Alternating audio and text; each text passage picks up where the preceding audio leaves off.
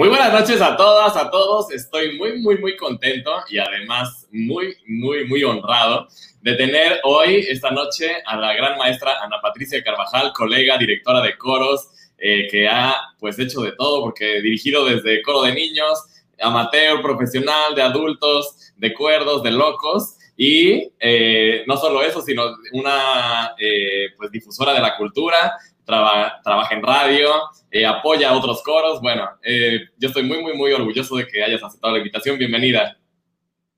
Muchísimas gracias aquí. Este, tuvimos el gusto de estar juntos en, el CENART el año pasado, en el verano, y me dio mucho gusto que me, que me invitaras. No sabía yo que tenías este espacio y yo encantada de, poder estar eh, contigo y colaborar y, con, y platicar y, en fin, construir en esta nueva realidad que estamos viviendo hoy todos, todos en el mundo. Exacto, pues yo justamente hice este, este programa porque pues intento de que estemos eh, conectados también los músicos y también creo que el rol que tiene el arte eh, en los momentos de crisis de la humanidad, pues siempre ha sido eh, pues muy, muy, muy importante, ¿no? Este, es un rol de sentirse mejor y pues creo que conectar con otros artistas, mostrar lo que han hecho, es una oportunidad para mí grandísima de, pues eso, de hacer conexiones humanas. Entonces, bueno, me gustaría antes que nada preguntarte cómo ha sido tu cuarentena, sobre todo la cuarentena musical, ¿no? Siendo este, directora, nos tuvimos que reinventar. Sí, y, bien, dijiste, ibas a decir coralista, y sí, también soy coralista, soy, soy miembro del, ensamble vocal femenino Carites, y, además, bueno, directora, por supuesto, pero yo ya no diría cuarentena, ya es que yo estoy encerrada desde el 17 de marzo, ya no quiero ni hacer cuentas, pero... Sí, ya, es un año. este, Mira, hemos he pasado por muchos estados, como estoy segura que han pasado todos. Tampoco creo ser la única en el planeta que le pasa esto. Simplemente creo que es como un estado que nadie conocíamos, que todo el mundo en principio fue como decir, bueno, pero seguro de dos semanas salimos y luego, no, bueno, en dos, en tres, en cuatro.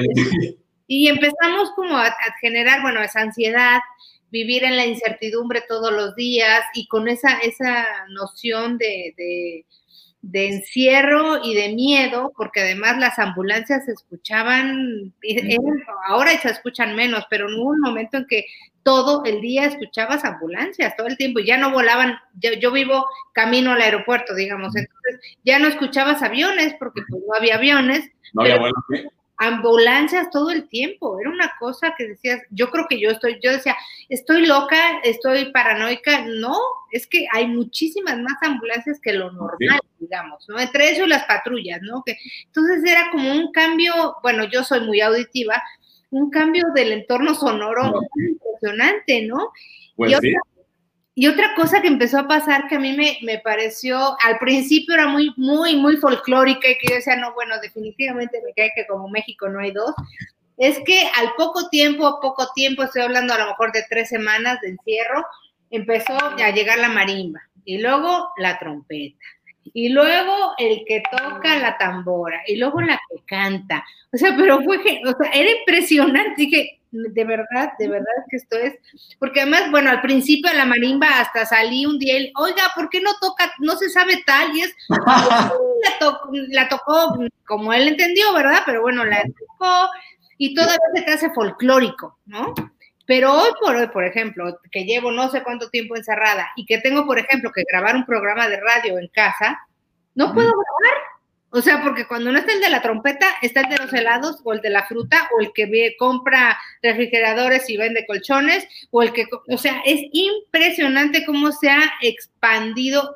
Y no estoy diciendo que esté mal, solamente veo cómo mi paisaje sonoro ha cambiado, cómo se ha expandido ahora el, comercio callejero, porque hay mucha gente que no salimos, y entonces, pues si vienen y te traen los plátanos, y sales y compras, y los tamales oaxaqueños, pero es impresionante cómo ha cambiado. Es pues sí, hasta, serenata que llevan a domicilio.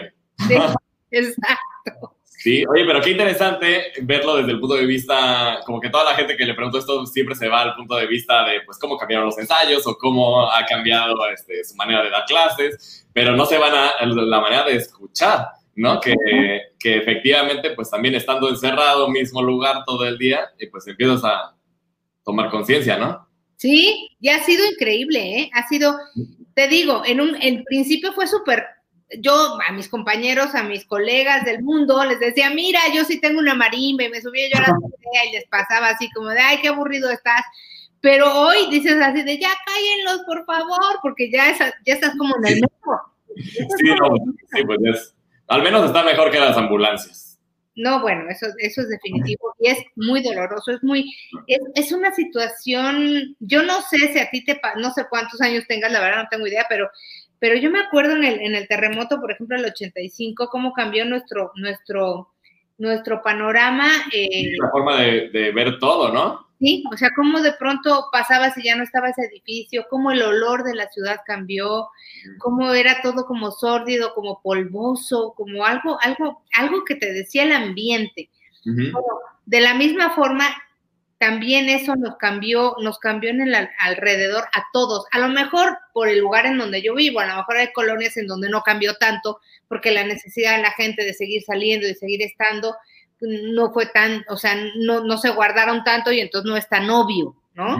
Pero aquí yo salía y de veras te sentías, o sea, como en, en la tercera dimensión, porque no había nadie, ¿no? Pues sí, sí, me imagino perfecto, como la calle desierta. Oye, pues eh, te quería preguntar, eh, bueno, les cuento a todas y a todos los que nos escuchan, nos ven, que pues yo conozco a Patti por sus eh, acciones, ¿no? Por, pero no conozco su historia tan en detalle. Me gustaría empezar por ahí un poco, ¿cómo llegaste a los coros? Encontramos tanta alegría, obviamente, en ellos y lo compartimos, pero ¿cómo llegaste tú? ¿Cómo es tu historia?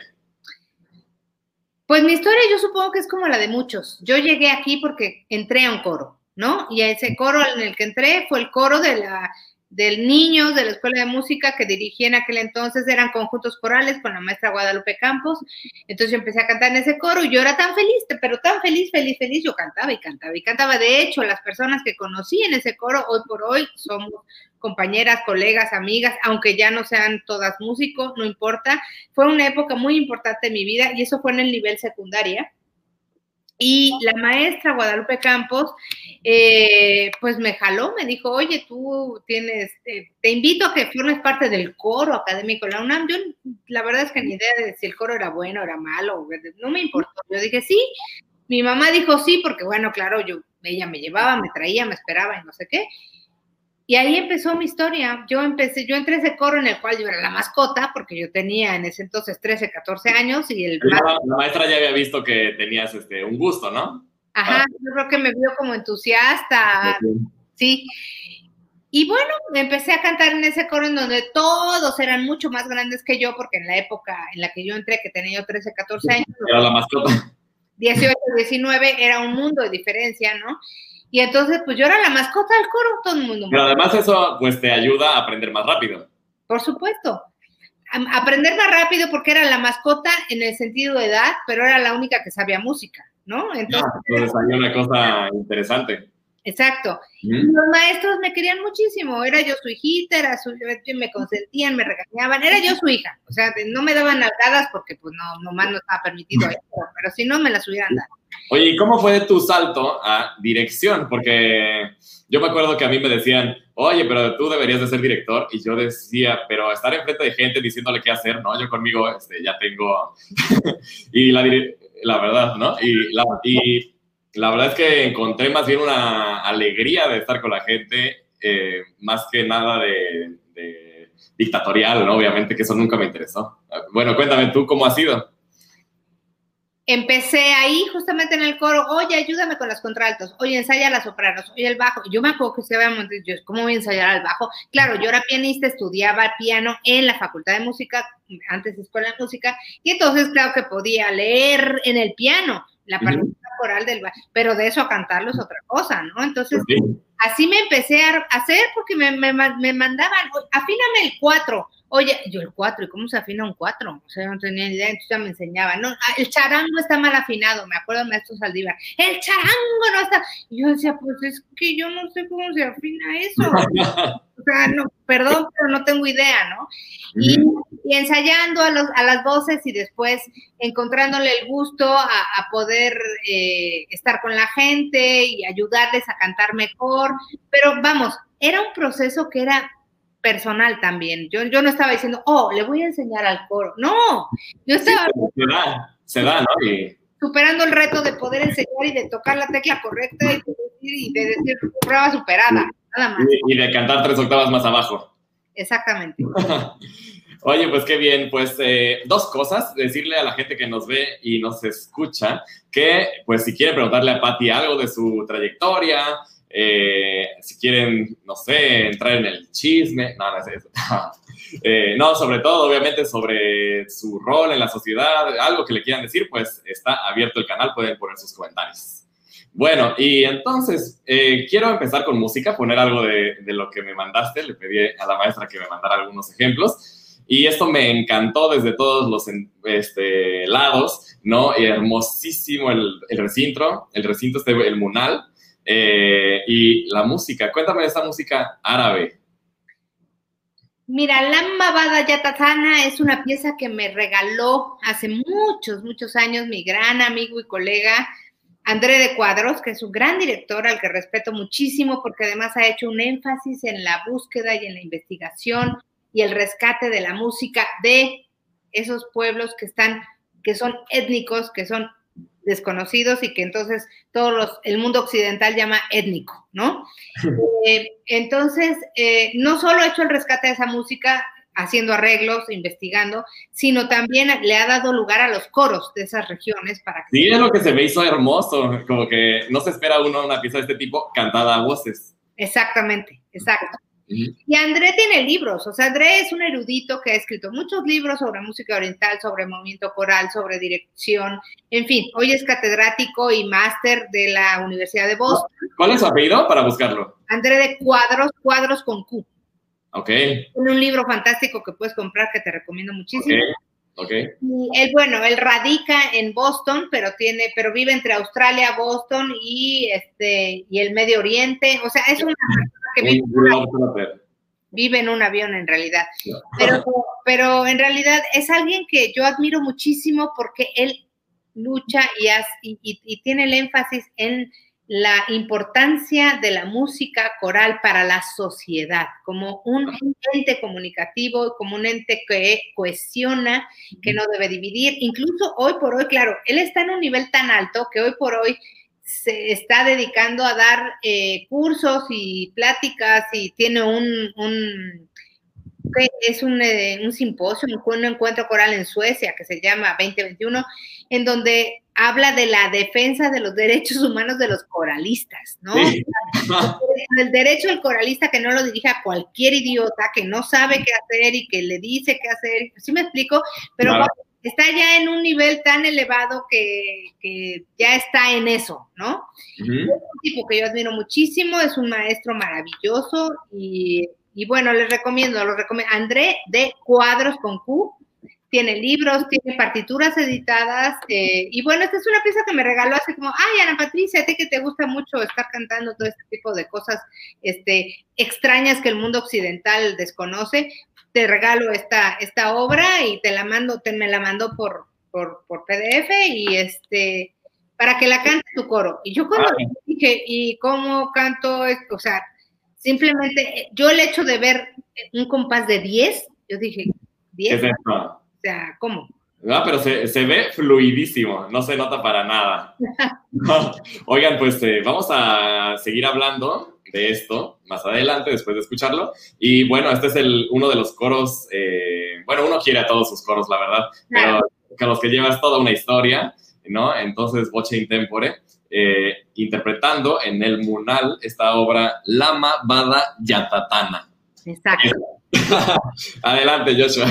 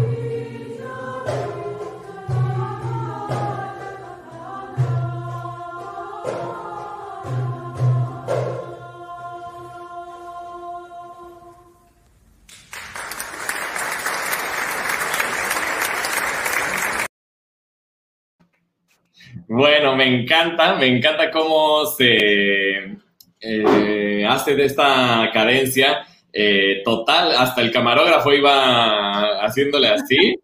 Y, una cosa que no es tan fácil o tan obvia que uno pensaría que los cantantes luego, luego sienten el ritmo, pero es lento y van así, se nota que ya no lo están pensando, ¿no? Que va... Sí, se, y fíjate que ningún cantante, bueno, no voy a decir ninguno porque ya tengo varias cosas que me enorgullece también. Tengo varios músicos que se han integrado al coro, pero mi coro es de aficionados. Hay mucha gente que no sabe leer un do por lo redondo, claro, la mayoría, ¿no? Sí, si son 20, cuatro saben música o tres, los demás no. Entonces, para mí es un gran orgullo poder decir, claro que se puede, por supuesto. Sí, no y, no, y no nada más se puede, se escucha muy hermoso. Cuéntame un poquito sobre el rol que tú le das, obviamente trabajando con coro de niños, pero lo veo también en este coro, al cuerpo, al movimiento, a la relación de lo que se dice en el texto con la manera de presentarse. Cuéntame, yo simplemente de ver que no hay partitura, ya se ve un trabajo al respecto. Bueno, yo llevo toda mi vida, creo que el Bochin Temper tiene 31 años, yo creo que llevo de 31 o 30. No, no es cierto, yo creo que desde el principio cantando sin partitura. Yo empecé a cantar sin partitura desde el principio y todos los coros cantaban con partitura. Entonces, de hecho, mi coro a veces me decían, oye, pero como que, como que se ve mal, ¿no? O sea, como, no, Sí, como la boda sin corbata, pues no, pues sacar algo. Yo les yo decían, a ver, ¿te sirve? A ver, eh, o sea, como que yo intentaba, porque yo notaba, desde un principio notaba que el hecho de estar, en, de saberte la obra y estar mirando al director y ya ahora cuando tienes más, más experiencia al público, conecta mucho más. a uno mismo, ¿no? Sí, porque también te volteas a ver a ti mismo. Claro. Y por, te sientes, tu respiración, toda la parte técnica, la sientes mucho más que cuando estás. Exacto. Y por otro lado también, yo decía, a ver, tampoco estamos cantando la misa en si menor de baja. No me sí. con eso, ¿no? Estamos cantando una obra, la más larga, la más larga, así, uy, qué larga duró. Seis minutos. Son tres minutos. Ya. Cinco en español, bueno, si tienes que aprender un idioma, bueno, ok, pero, pero no es más que eso, entonces, bueno, empeñate, porque en el momento que tú la tengas en ti, entonces podrás expresarlo y mirar al público y, hacer una serie de cosas, porque además las fotografías ¿no? ¿no? Yo, yo no tengo nada escrito, ¿no? Sí, siempre esas partes bonitas que, que la hagan ellos mismos, ¿no? Oye, pues ya tenemos varios comentarios. Vamos a empezar. A ver, Joshua. Ay, se nos fue el Joshua, pero creo que ya regresó. A ver, los pongo yo. Eh, mira, eh, María Teresa Martínez, admiro la genialidad y tenacidad de Patricia. Es muy admirable. Eh, Mariana Peñalosa, aplausos. tenemos también este, unos aplausos de Mayra del Villar. Minik Velázquez, saludos maestro Aquiles y maestra Patricia, mi admiración y respeto para ambos, muchas gracias. Norma Muñoz, saludos. Y más comentarios todavía. Uh, eh, dice, saludos Patti, una gran experiencia pertenecer a este ensamble. Ay, qué padre. Y una pregunta. Buenas noches de, de Lenny, una gran amiga de Poder Coral. ¿Cuál es el mayor reto al que se ha enfrentado dirigiendo coros? Es buena, es buena pregunta. Es buena pregunta. Mira, podría hablarte de diferentes retos, de retos musicales, pero que por supuesto son muchísimos, pero para mí han sido más importantes los retos humanos. El mayor reto al que yo me he enfrentado es al reto de poder escuchar a todas las voces para poder construir algo positivo con lo que tengo. Ese es mi reto, porque a veces hay gente que con la cual yo no coincido en lo absoluto, en ideología, en forma de ser, no, no coincido, pero está en mi coro, porque además llegan al coro, si pasan una audición, digamos, no, no muy estricta, pero pasan y están ahí, pero es una gente con la que no haces química, digamos, ¿no? Sí, sí. Pero tú, el mayor reto para mí como directora es encontrar aquello que el que, el ser humano tiene para entregarte, el poder descubrir lo mejor de cada ser humano para sumar y construir. Ese es el reto para mí, porque uno finalmente es ser humano y con, por lo tanto también es a veces muy ególatra, ¿no? Y entonces es, ay, no, es que esto, y, uno se vuelve hacia sí mismo y se le olvida aunque sea uno director y haya tomado uno miles de cursos, etcétera, a veces uno ya en el día a día se olvida eso. Y yo creo que el reto mayor de un director es no olvidar que somos solamente un vehículo de la música que la música requiere para pasar de un intérprete a un público y que nosotros no somos los protagonistas. Ese es el mayor reto, yo creo. Sí, yo estoy completamente de acuerdo, pues eh, poder ir a, las, a, la parte de adentro de las personas y sacarles una rosa, una flor, ¿no? Este, es lo más hermoso y más cuando se logra. Creo que sí. Bueno, eh, Karim Salum, unos dos mensajes más. Saludos y felicitaciones a. Ah, se me movió, Dios santo. Eh, a todos que comparten su profesionalismo y que aporta a su vida. Ah, es otra pregunta. Eh, ¿Qué aporta a su vida personal y profesional el dirigir un coro y lograr el trabajo colaborativo por convicción? Uy, pues para mí es mi vida. Me están preguntando que cómo es que construyo mi vida. Pues yo construyo mi vida de afectos que vienen de eh, justamente del sumar voluntades, voluntades que llegan por voluntad propia y que están sumándose a un colectivo con el cual se expresan, expresan el alma, expresan sus sentimientos, expresan lo más profundo de sí mismos en un colectivo. Y para mí eso es lo más importante. Es eh, a mi vida personal, por supuesto que eso es mi vida personal, no es que aporte, es que es mi vida. Y no es porque no tengo una familia o no tengo otras cosas, por supuesto, pero este espacio, el espacio del coro es un espacio sagrado, es un espacio en donde las voces se suman y donde las voces, las, las voces representan el alma de las personas, porque la voz de cada uno es sagrada y la voz de cada uno está inspirado en lo que cada uno es. Entonces, el, el hecho de cómo te expresas, cómo suenas, cómo, cómo te inventas, cómo produces tu, tu sonido cantado, tiene que ver con tu interior. Entonces, todo eso simple y sencillamente es la vida misma de cada persona que se suma en un colectivo y que tú eres el afortunado artífice que debes de hacer con eso una amalgama para después regalarla a, un público, ¿no? Entonces, mi vida personal se nutre de todas esas maravillosas personas que confían y que se acercan para cantar conmigo. Qué bello. Pues sí, es que creo que para los músicos, eh, no, solo, no solamente los directores, eh, los músicos que lo creen profundamente, pues su vida eh, no puede estar dividida de, la expresión de lo que uno tiene adentro en su arte. Entonces, obviamente que, pues sí, está junto. Bueno, pues vamos justamente a hablar de una de las partes, me imagino, más importantes de tu vida, que es el coro Voce Intempore, este documental que nos eh, hizo el favor la maestra de, de compartir, pues habla de este hermosísimo coro. Vamos a verlo integralmente. Adelante, Joshua. Gracias.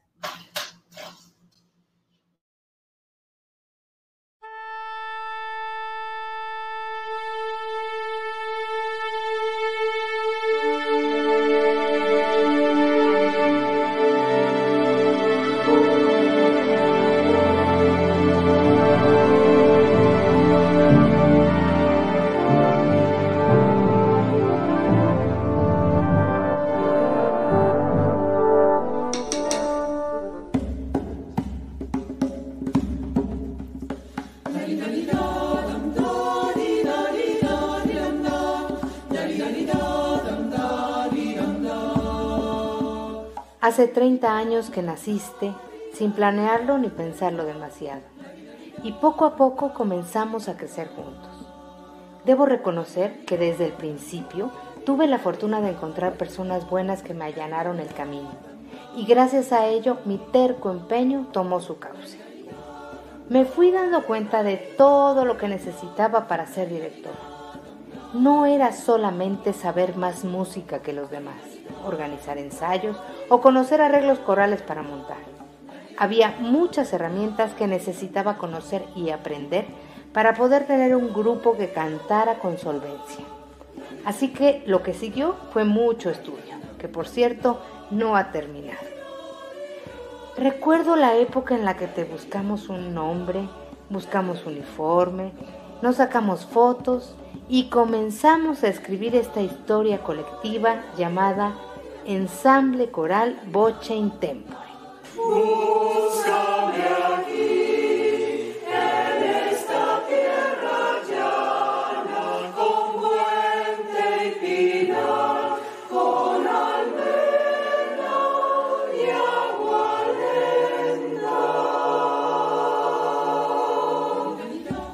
Comenzaste a crecer. Nos presentamos en convocatorias, concursos y finalmente las puertas comenzaron a abrirse y por supuesto también algunas a cerrarse. Hoy comprendo perfectamente la diferencia entre profesional y profesionista y por esa razón comencé a trabajar duro para abrir espacios a todo aquel que quisiera compartir su trabajo coral amateur con otros. Sé que no inventamos nada, simplemente hemos hecho organizadamente algo que es inherente al ser humano, cantar. Y hemos logrado cantar en grupo por muchos años porque creemos que vale la pena. El haberte cuidado y ayudado a crecer ha sido parte sustancial de mi vida. Me ha enseñado y me ha enfrentado a muchos retos y me ha dado numerosas satisfacciones. Cada día de trabajo contigo aprendo sobre la diversidad y me coloca frente a un espejo para poder mirarme y conocer más acerca de la naturaleza humana, que es la mía también. Me has ayudado a caminar, me has acompañado siempre y nunca has dejado de exigirme y mostrarme que sin entrega y empeño es imposible lograr buenos resultados. Hoy encuentro importante acercarte a un público diverso, mostrarles que los seres humanos somos semejantes y que cualquiera puede acercarse a esta noble actividad para gozar de sus beneficios y comunicarnos.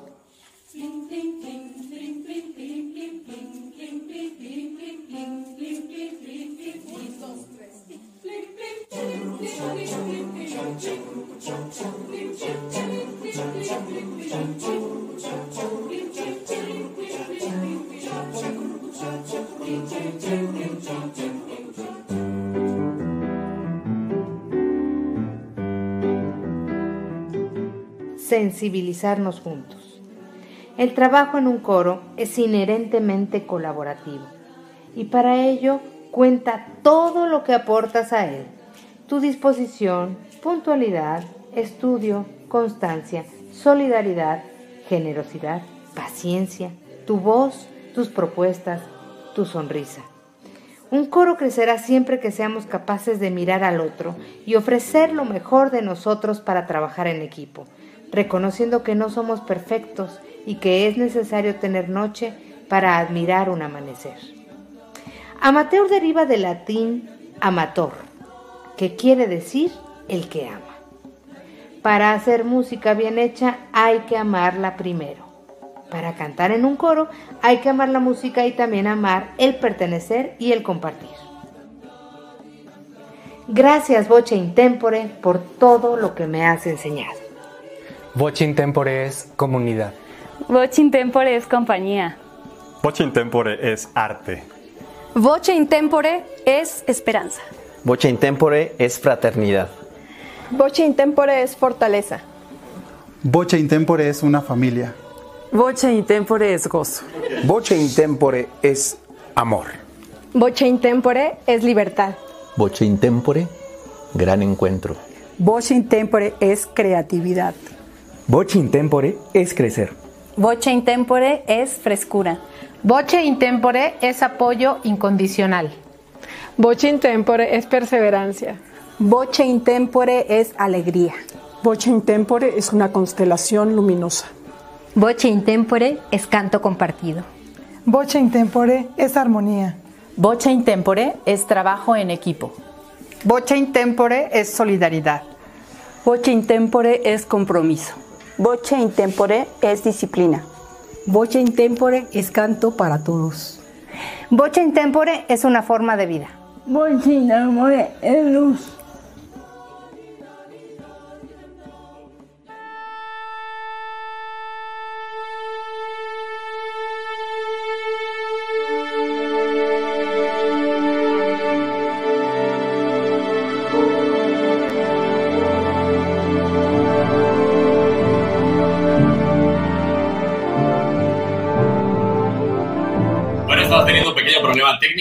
Ahí está, ya volví. ok, me empecé a asustar. Bueno, oye, qué belleza.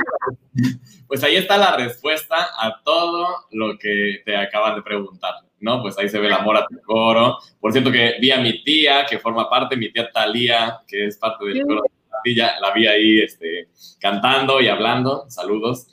Y eh, bueno, no sé si, pues, creo que esto lo compartimos muchísimo. Yo creo mucho en la importancia que tiene el coro para la gente.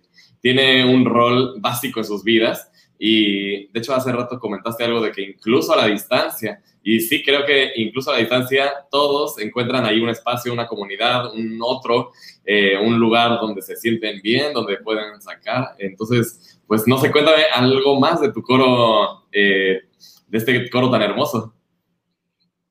Mira, yo creo que finalmente la riqueza de, de Bocha Intempore se ha generado a partir de el sumar voluntades en torno a un gusto común. El gusto ha sido, por supuesto, siempre el canto coral, el canto colectivo. Como yo les digo, nadie se suma a un coro si quiere, si quiere cantar solo. Para eso vas a un karaoke o tomas clases de canto particulares o te vas a, con un mariachi, yo qué sé. Pero cuando quieres compartir con otros, eh, entonces eh, eso significa que quieres unir tu voz con otros y estar con otros y generar lazos distintos que solamente cantar, ¿no? Es, va, va más allá de solo cantar. Sí, sí, es de encontrar una familia, un, este, un espacio.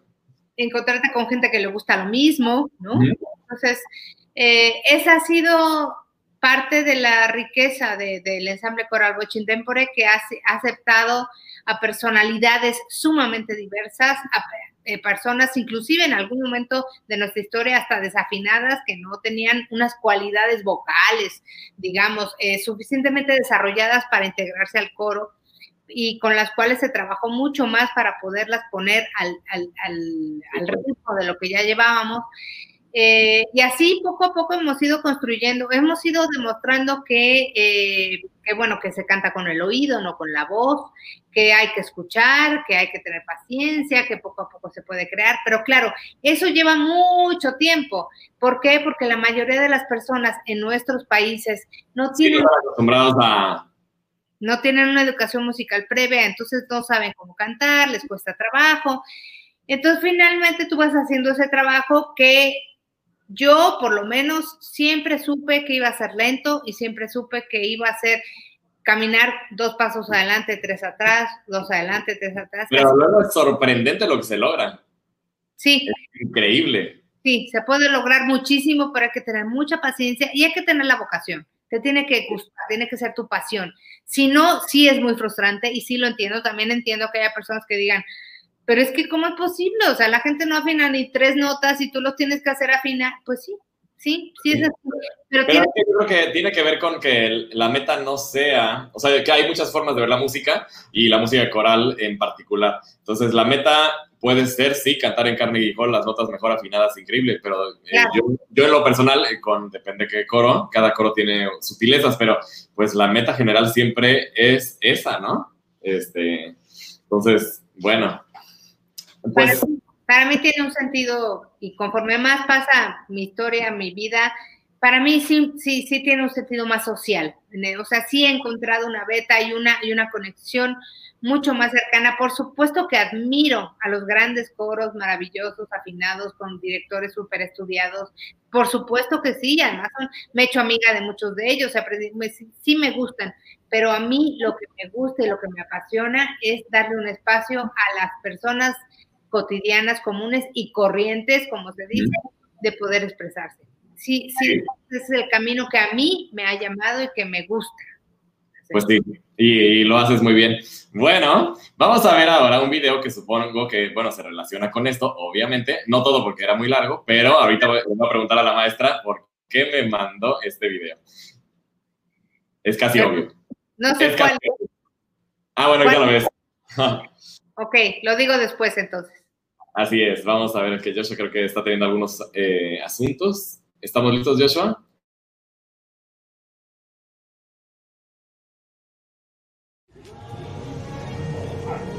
Un niño materialmente pobre se convierte en rico espiritual a través de la música.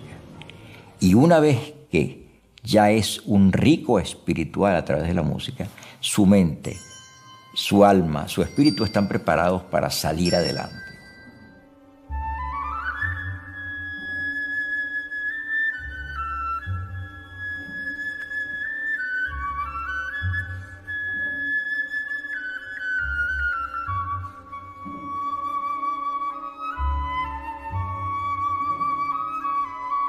El hecho de que la música expresa lo invisible, lo inefable, ¿verdad? La hace particularmente fecunda en, creatividad. Su misterio, su, eh, la posibilidad de expresar lo que solamente ella puede expresar y ningún otro arte, la hace eh, prolífica, la hace inmensamente accesible a la, sensibilidad más profunda. Además, la música penetra quizá más profundamente en el ser humano que otras artes.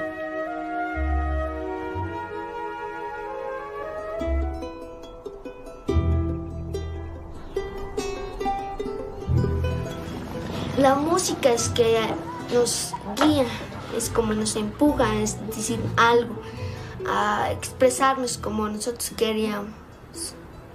Así con la música nos, expresamos, salimos adelante con la música.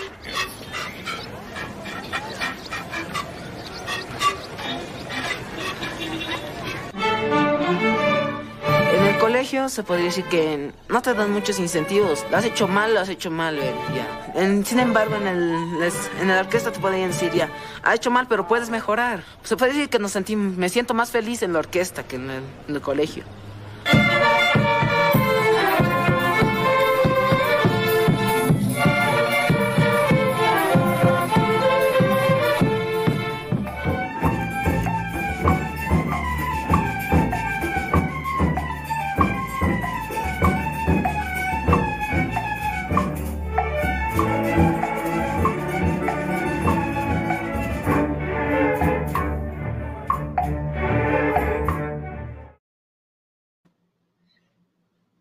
Pues eh, creo que es obvio porque puede ser esto muy importante, se relaciona muchísimo con lo que estábamos diciendo, pero cuéntame por qué me mandaste este video. Tú me dijiste que qué fuentes me habían inspirado y bueno, estuve a punto de mandarte una gran trovadora, una gran trovadora cubana que fue la, la hermana de Cricri o la sucesora de Cricri en Cuba, eh, una cantautora para, para, para niños maravillosa, la cual yo siempre admiré y quise muchísimo, una gran amiga mía pero dije, bueno, voy a mandar algo un poco más legible, musical, o sea, del mundo y cosas porque ella es una cantautora infantil que adoro. Eh, y dije, sí, bueno, es que José Antonio Abreu para mí siempre fue, era de veras, yo decía, ¿cómo es posible que alguien tenga no solamente la visión, sino la inteligencia y el conocimiento, tanto musical como directivo, poder llegar y alcanzar esos logros, porque lo que hizo José Antonio Abreu no tiene precedente por el simple hecho de que el señor, además de que era una persona muy inteligente, era alguien que te, había estudiado economía, que era un gran músico. O sea, yo tengo, o sea, Dudamel cuenta de cómo, de cómo eh, el maestro José Antonio Abreu te llamaba a las 3 de la mañana y te decía, ¿quieres clases? Sí, te espero aquí a las 5 de la mañana. Y pues pues claro que por supuesto llegaban como fuera, y el tipo tocando en el piano todo de memoria, mirándote sin mirar el piano, eh, de, la novena, de Mahler, lo que fuera, mirándotela. No, no, ahí no, ahí no.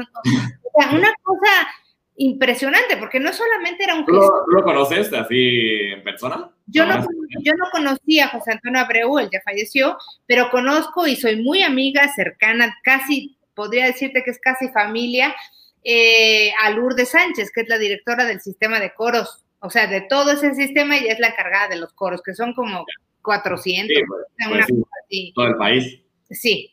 Eh, y ella me cuenta, ella me dice, mira, Patti, o sea, el maestro, porque ella le dice el maestro, eh, el maestro no solamente es una persona, era una persona que tenía un gran conocimiento musical, dirigía Mahler de memoria, etcétera, etcétera, sino que además era una persona con un liderazgo, con una forma de, gestionar tan suave, tan linda. Decía, yo jamás, Pati, jamás lo escuché correr a alguien del sistema o, o pelearse con alguien. No, él no, porque la, la, meta es lo que estábamos hablando hace un momento, que es darle a la comunidad algo. Entonces, no, tú dijiste de pronto, incluso si hay alguien desafinado, pues que entre, se trabaja más, ¿no? Entonces, cuando uno tiene esa mentalidad, pues, ¿por qué le vas a estar gritando a alguien si está siendo parte de esto, no? Exacto pero además alguien con un gran nivel musical. Entonces, no era solamente el gran gestor y economista, era un gran gestor, economista y músico. Y, filósofo. Y filósofo y pues inteligente. Entonces, claro, gracias a eso, y además una, una persona que dedicó su vida al sistema, o sea, una persona que vivía en su oficina, que tenía una camita ahí en la pues oficina. regresamos, ¿no? Que la vida y, el trabajo no tienen tanta división. ¿no? ah, pues qué bien, todo se, todo se está conectando. Bueno, en la siguiente parte, eh, pues justamente los niños, ¿no? Que acabamos de ver. Eh, Patti también trabaja con coro de niños y por ahí hubo un comentario donde dijeron, eh, a ver, lo puedes poner Joshua, el de Minic Velázquez, maestra, pero no solo es voce intempore, es todo en lo que usted promueve la música coral, el coro de niños y jóvenes cantores de la FAM, la VM, los coros de las facultades, Radio Imer, etcétera, etcétera, etcétera. Reitero, reitero mi admiración. En un momento pues vamos a hablar de, todo lo demás, no crean. Ahora empiezo entonces con el coro de niños. Muy bien. Eh, me encantó el trabajo, lo mismo que los adultos del movimiento, pero muchísimo, obviamente, adaptado a los niños, ¿no? Eh, ¿Cómo es el trabajo con los niños a diferencia del otro? Eh, mucho más fácil mucho más fácil. Los niños son esponjas, los niños son nobles, los niños son, están expectantes de saber, de aprender, de, los niños, los niños son, para mí son, mira, hoy, hoy, el día de hoy me lo hicieron los niños, el grupo de niños por Zoom, no importa, pero de cuatro o cinco años que se suman y que están ahí, yo, yo quiero participar y cantan y, te dicen cómo, y les digo, ¿y cómo le harías? Y te dicen, sea, la pantalla? Eh, para mí eso es, eso es riqueza, eso es, eso es formación para, para, para el futuro, o sea, que ellos expresen, que ellos levanten la mano, que te digan cómo le harían a esto, a lo otro, que sean creativos, que tengan un espacio, un lugar en el mundo en donde se puedan expresar o decir lo que sienten y nadie les diga, no, no, no, eso no está, está mal, el cangrejo no es así, es así, o cosas así, ¿no? Lo que decía el, el chico en el documental. Exacto, que él diga, va, el cangrejo vuela, ah, perfecto, tu cangrejo vuela, perfecto. Pues, un espacio para la, imaginación. Exacto, Ah, pues vamos a ver, Joshua, eh, el video siguiente, Cangrejito, con los niños y jóvenes cantores de la Facultad de Música de la UNAM.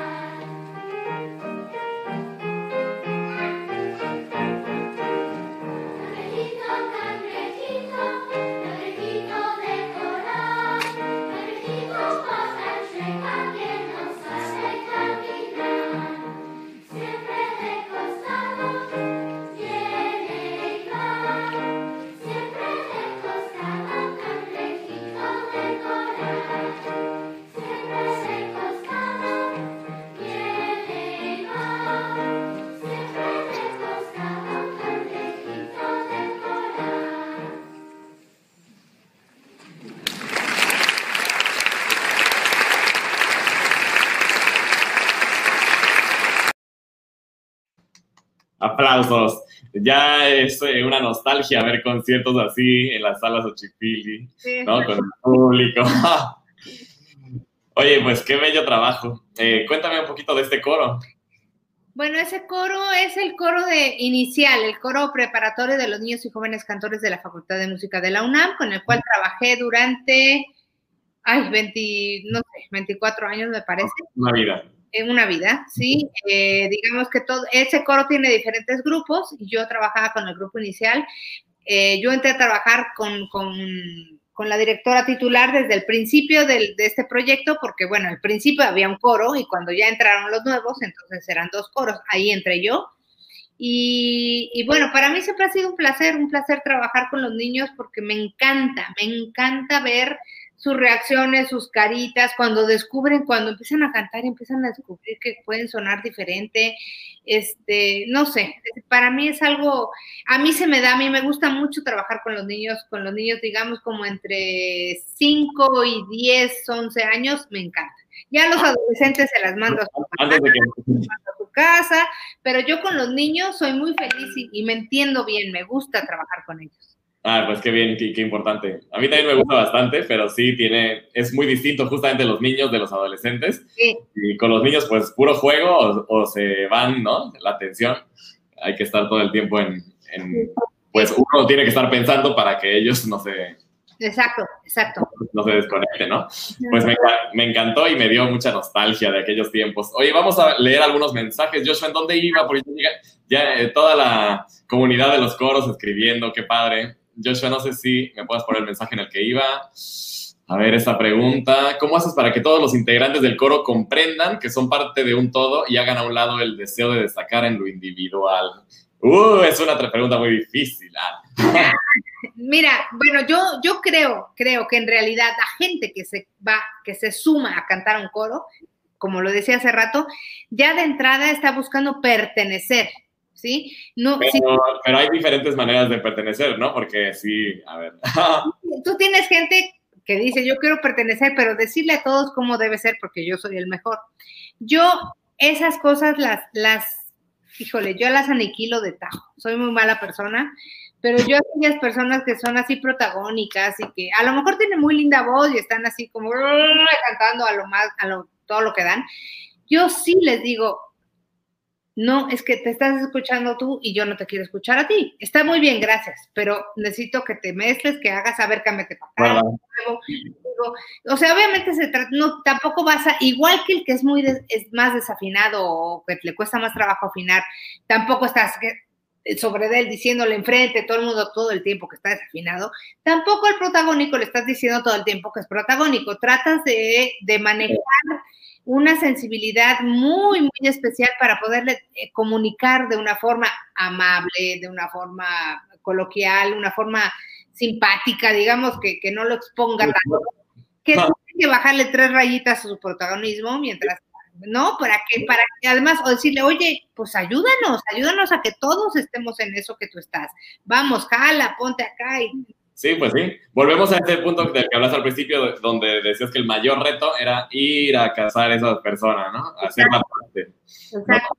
Pues sí, totalmente. Bueno, pues ahora vamos a otro tema para que no nos este, vayan a, a, decir que no estamos tocando todo, porque se pueden poner celosos los coristas, ¿no? Ok, ok, ok. Oye, a ver, el radio. Yo, esta pasión del radio a mí me encanta este, tener un programa sobre música, pues qué mejor, ¿no? Por eso ya hice mi programa aquí.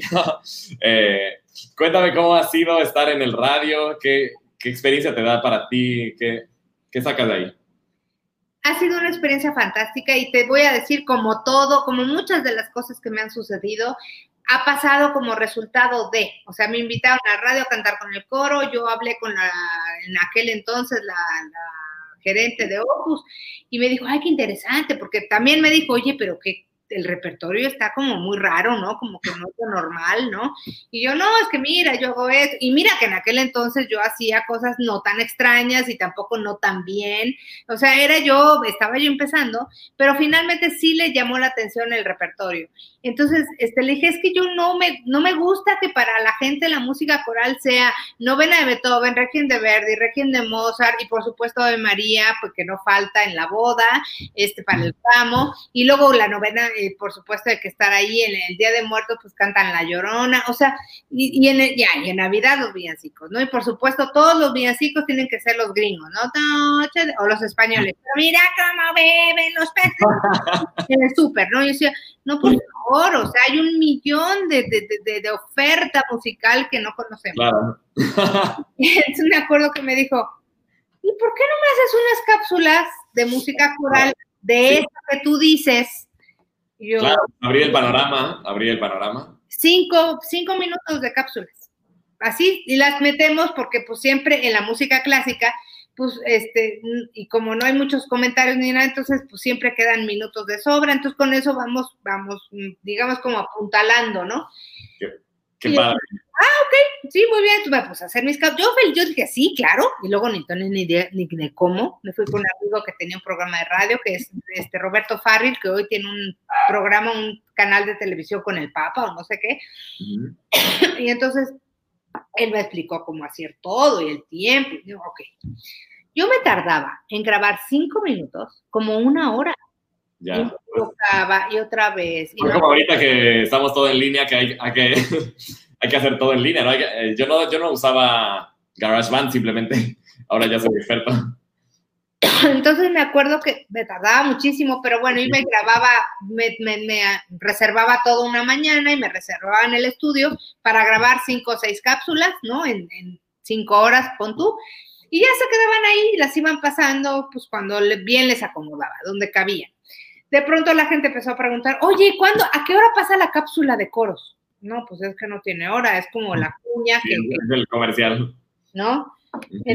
Entonces, me llamaron, me dijeron, oye, ¿y no quisieras tener un programa? Y yo dije, pues, si me tardo una hora en grabar cinco minutos, pues bueno, solo que me den toda una vida para grabar.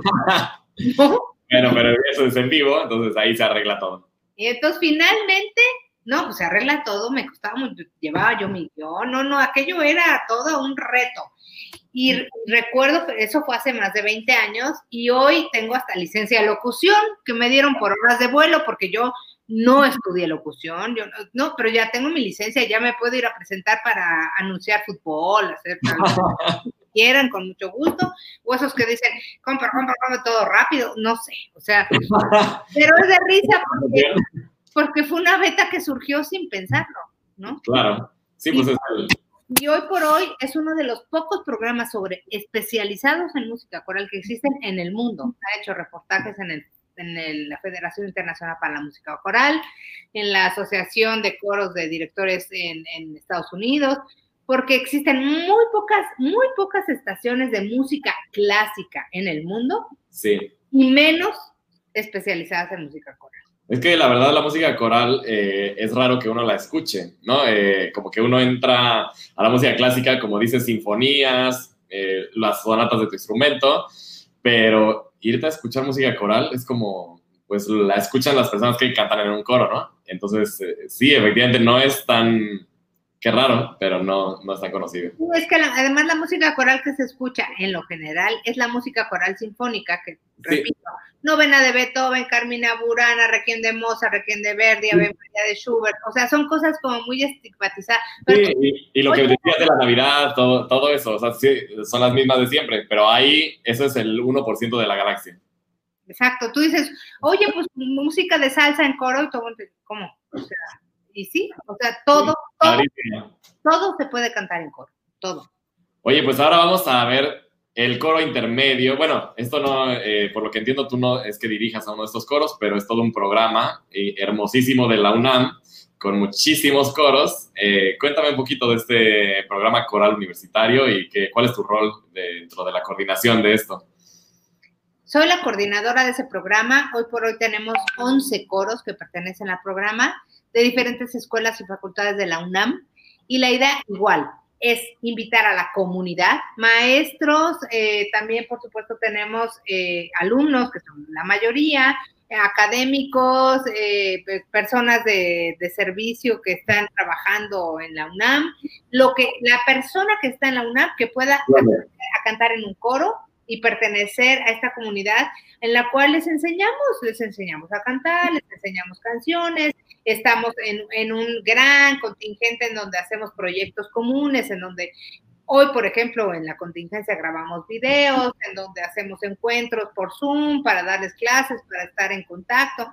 Y eh, bueno, ya antes en la, prehistoria, bueno, hacíamos encuentros corales, que es lo que ustedes van a ver, en donde se reunían muchísimos foros, invitas, directores invitados del extranjero, de México, de donde, de, grandes personalidades que nos vienen a, ver, a compartir su sabiduría y que trabajan con nosotros y que hacen que las voces eh, brillen y, bueno, y la gente Entonces de pronto está cantando un ingeniero junto a un químico y después el de al lado es... Me pareció genial, ¿no? Y incluso trabajadores, maestros, alumnos, y está. Y la UNAM, pues que tiene tantísima gente, pues da, da ese lugar, ¿no? A... Exacto. Y entonces eso genera público también, porque esa gente se entera que hay conciertos de la FUNAM, que hay teatro, que me explico, ese es como el círculo virtuoso, sí. la gente se va empapando de esto y no solamente rompe paradigmas en el sentido de conocer a la comunidad universitaria, y sino que además abre eh, su, su, espectro hacia la comunidad artística que existe en el Centro Cultural Universitario, que muy pocos conocen porque el sí. que está de administración o el que está en la FESPO Autitlán no lo conoce y no sabe que eso existe. Sí, sí, sí, pues sí. Bueno, eh, eh, vamos ahora eh, a ver este fragmentito de eh, los coros, pero eso está increíble porque creo que, me imagino, fue de gala, ¿no? Es en la sala Nesa, me parece es el maestro Samuel Pasco quien está ah, dirigiendo, ¿no? Este y, fue el Festival Internacional de Coros Universitarios que organizamos en el año 2017 en donde nos acompañaron coros de universidades del extranjero, de Estados Unidos y de Cuba. Curiosamente fueron los países que estuvieron presentes y era muy chistoso porque decíamos, ¿y los vamos a meter en el mismo autobús? Estamos eh, y, y, bueno, de, y de México estaba el coro de la Universidad Panamericana, de la Universidad de las Américas Campus Puebla, eh, y bueno, todos los coros del programa coral universitario, que son 11 coros diferentes pues sí, la música hace puentes, ¿no? Donde pareciera que no. Vamos a ver entonces este, este fragmento. Adelante, Joshua.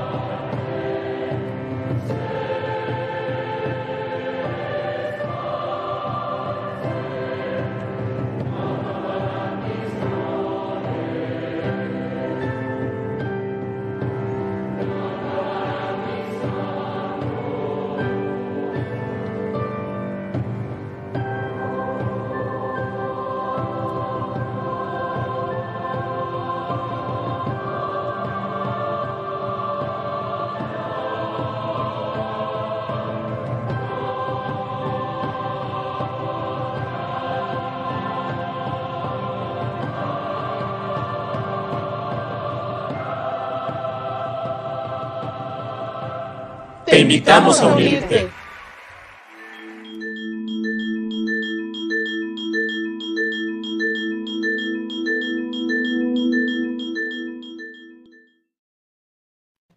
Listo, pues qué belleza, que me imagino lo que ha de haber sido estar ahí. No, ¿no? muy emocionante, porque además encargamos la obra a un compositor eh, que joven, un joven compositor que hoy ya ganó muchos premios, ya, ya no están bueno, sí sigue siendo joven, pero ya, ya, ya creció. Este, aquí es, y, y él, y él y le dije, haznos una obra de coral. Sí, maestra, cómo no, encantado. Y nos hizo la obra. Maravilloso, maravilloso. Sí, está hermosa y ver a todo, toda esa cantidad de gente cantando. Hasta en video se oye el, la, la, resonancia, ¿no? Sí. Oye, pues vamos a llegar a la última parte del programa, pero aquí llegó una pregunta que me parece muy, muy pertinente y de la que podemos sacar a lo mejor información muy buena para el futuro. ¿Qué sueño tiene pendiente de realizar con los coros? Tengo un sueño maravilloso que está a punto de realizarse, que es un sueño de unir a toda Latinoamérica. Siempre, ah.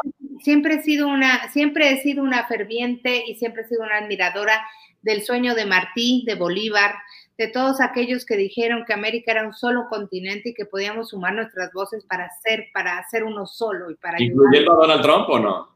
No, no estoy hablando de Latinoamérica. Latino, o sea, de, Río, de Río Bravo para abajo. Ya, ya.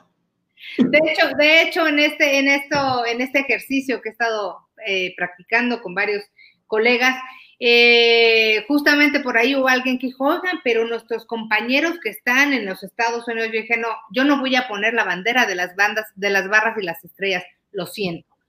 No, la gente que está en Estados Unidos, la cual respeto y admiro muchísimo, siguen siendo guatemaltecos, mexicanos, salvadoreños, nicaragüenses que están en Estados Unidos, no son reconocidos como ciudadanos norteamericanos y están siendo perseguidos y regresados a sus países y viven muy mal. Entonces, no es una, no, yo no voy a poner la bandera de Estados Unidos por, por, por eh, porque haya algunos, alguna comunidad, porque hay mucha comunidad latina en Estados Unidos. Perdón, pero estoy, si me va a la pila, voy a, voy a conectar mi computadora.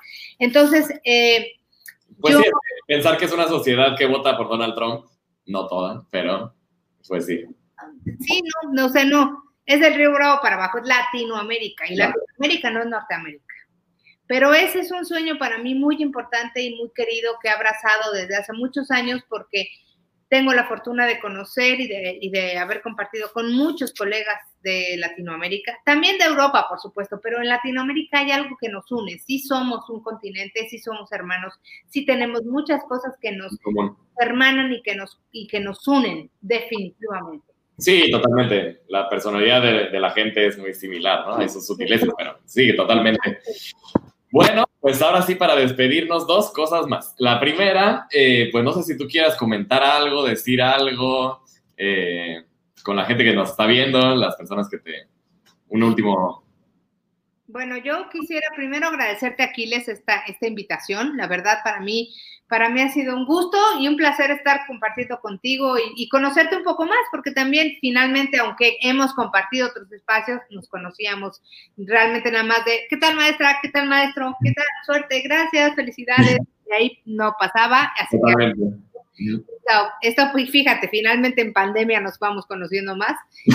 Eh, y por otro lado, invitar a la gente a que se anime a cantar, aún en pandemia, ahora que se sume a algún espacio, si le gusta, que lo experimente, porque, porque es, una, es una sensación que, que te puede ayudar para, estar contigo y con los demás, a conocerte, a escucharte, a afinarte, a muchas cosas. Yo creo que es algo sumamente rico.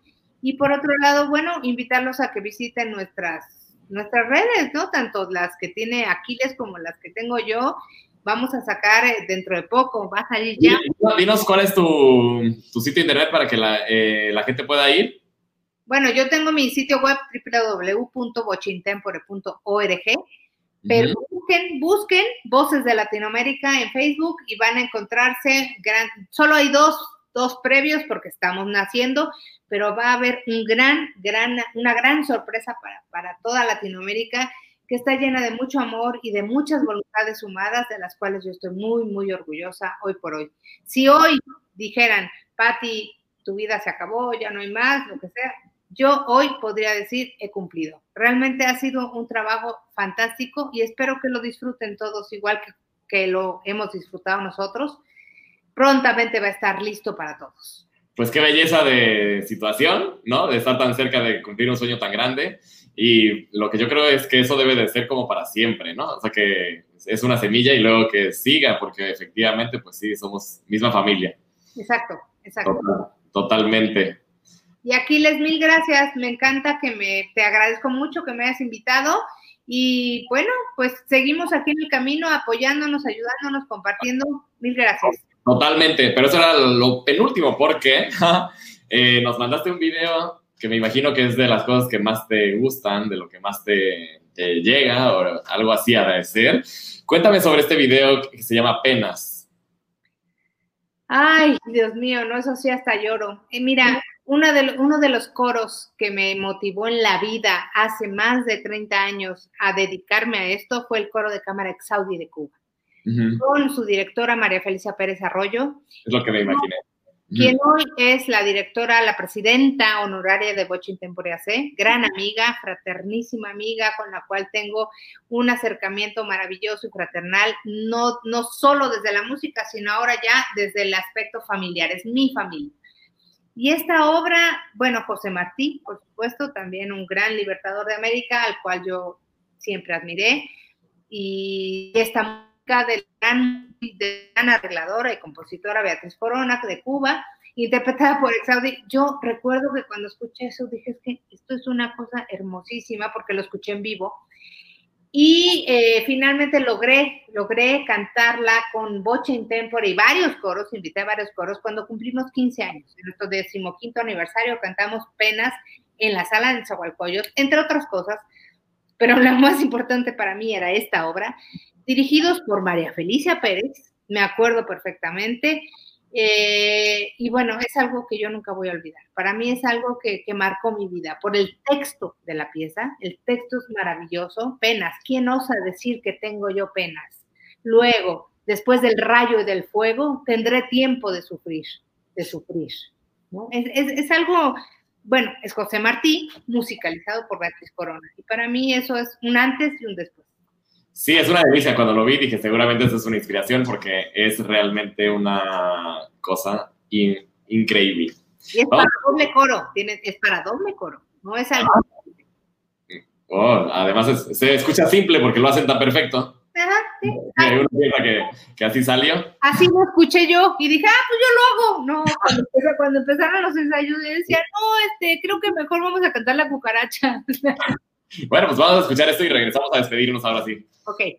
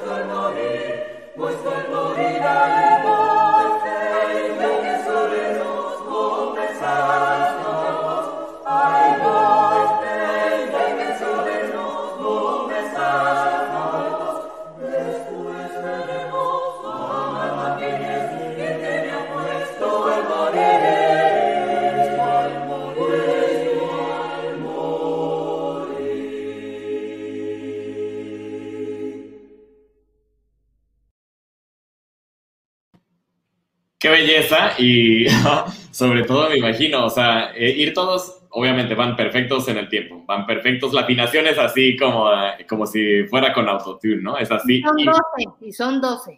12. y es perfecto. Pero sobre todo, que lo declaman. No se escucha como el ritmo así, sino que lo están diciendo como si fueran una persona. Es increíble. Sí, sí, es, es un coro extraordinario del cual recomiendo cualquier discografía. Tienen muchos discos grabados, el que guste, busque Saudi de Cuba y tienen lo que, lo que compren o lo que encuentren es garantía. Sí, porque ya estaban preguntando. Pues vamos con estas últimas preguntas ya para despedirnos ahora sí. Eh, bueno, aquí Vamos a ver, Lourdes, un rato muy agradable y de aprendizaje, gracias. Puso muchísimos comentarios, Lourdes, un gusto. Eh, que se logre tu sueño de unir voces de América Latina, de María Teresa Martínez. Gracias. Estoy de acuerdo. Eh, Minik Velázquez, muy interesante conocer más de la carrera de la maestra. Felicidades y gracias. Muchas gracias, Minik. Eh, Guadalupe Velasco, gracias por tanta belleza que nos muestras con tu obra, Patti. Gracias. Gracias, Lupi. Besos. Pues pidieron los- las recomendaciones, ya dijo la maestra, cualquier disco de este grupo Exaudi. Coro de Cámara Exaudi de Cuba. La directora es María Felicia Pérez. Pues ahí está. Y ya, el último, último con, el comentario. Qué obra tan hermosa. Y bueno, Guadalupe, contigo canto, canto, liberadora, guerrera. Bravo. Qué bonita forma de terminar. Gracias. Gracias. Gracias. Buenas noches a todas, a todos. Nos vemos el próximo sábado con un programa muy, muy especial de todo lo que hicimos en el claustro de Sor Juana la semana pasada, este concierto espectacular con eh, de, pues, eh, mi colega y amigo Azael Espíndola y la camerata Joya y bueno, todo lo que hicimos. Lo, lo vamos a platicar, lo vamos a volver a compartir. Entonces, bueno, ahí los veo próximo sábado a las 7. Muchísimas gracias, Pati, por, por aceptar la invitación. Y pues fue un- una diversión total. Todo se, todo se conectó. Muchas gracias, Aquiles. Cuídate mucho y estamos en contacto. Aquí estoy a la orden. Gracias por todo y mucho éxito y mucha fuerza porque esto va a seguir. Hay que tener paciencia, hay que ser muy, muy, muy inteligentes y tenemos que cuidarnos muchísimo. Les mando un beso muy grande. Gracias, muchísimas gracias.